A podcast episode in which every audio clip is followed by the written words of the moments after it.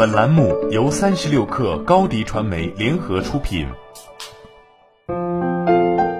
本文来自微信公众号“中欧商业评论”，作者王黎。在最近的一次内部私董会上，我问了大家第一个问题：你喜欢的领导是什么样的？得到的回答五花八门。当一位创始人说出了“完美”这个词，所有人都笑了。大家希望的领导基本是三头六臂的完美人设。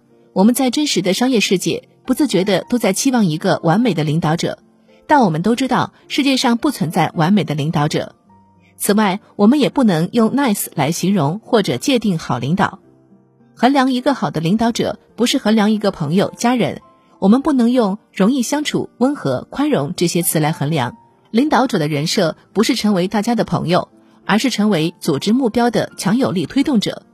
有同学指出，中国人有个习惯，评价领导总是往德上要求，这本来不错，但往往误解为 nice。而大家推崇的国外创业偶像，如乔布斯、马斯克，他们个性强烈，难以相处，他们都有很强的领导力和出色的业绩，但并不像我们日常想象中一个好领导的模样。一个太追求 nice 的领导，很可能为了满足自己的人设。无法坚定维护组织目标，而领导力真正转化的是生产力。和谐的氛围不是领导者最关注的，最关注的是把企业做好。组织中对领导者的要求应该明确为在价值创造、价值评价、价值分配的过程中，追求公开、公平、分享的行为准则。组织中健康的人际关系也应当建立在注重成果和贡献的基础上。如果组织不能达成目标，员工不能取得成就。愉快交谈、和谐相处就没有任何意义，甚至是不负责任的伪装。每个人在描述那个喜欢、期待的领导，按照心理学的逻辑解释，也许正是自己想做到的那个人。我们不如让他存在于理想中，成为我们努力的方向吧。在现实中破除完美期待，面对现实才是领导力提升的开始。人的每一个能力都有 A、B 面，每一个优点也是。其实用特质代替优点更加准确。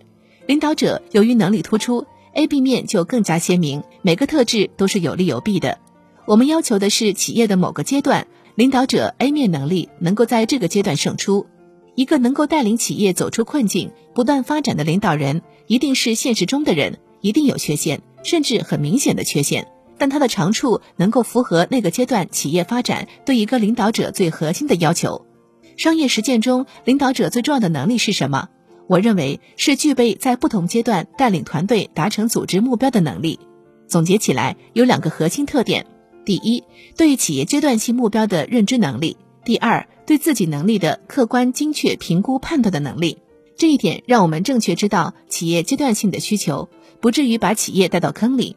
第二点，让我们知道自己几斤几两，在某个某几个阶段是一个称职的领导。在某个某几个阶段，由于自己的能力所限而无法成为称职的领导。企业的发展在任何时候、任何阶段都是多种力量交织的结果。在这个过程中，领导者要掌握动态思考的能力，不能机械，寻找到有利于企业发展最大化的机会，带着大家往前走，在动态中把握平衡。我有一个观察：优秀领导者往往会让人感到一些精分。领导者有时候是矛盾的综合体。他必须有仰望星空的远大目标和脚踏实地的具体行动。优秀领导者往往也会让团队感觉到有些易变善变，来回摇摆。变化和调整的原因和结果非常重要，处理的过程就是领导的艺术。做得好就是有灰度弹性，做得不好就是朝令夕改，团队无所适从。对于创业企业的创始人及各层管理者而言，破除完美，放弃完美的幻想。才能真正回到做一个好的、优秀的领导者的正确道路，否则我们可能对自己很失望，对合伙人团队过于苛求，也可能追求 nice 的标签和组织中的和谐，而忘记了全力以赴达成组织目标才是赋予领导者的唯一使命。好了，本期节目就是这样，下期节目我们不见不散。欢迎添加克小七微信，qi 三六 kr。加入三十六氪粉丝群。高迪传媒为广大企业提供新媒体短视频代运营服务，商务合作请关注微信公众号高迪传媒。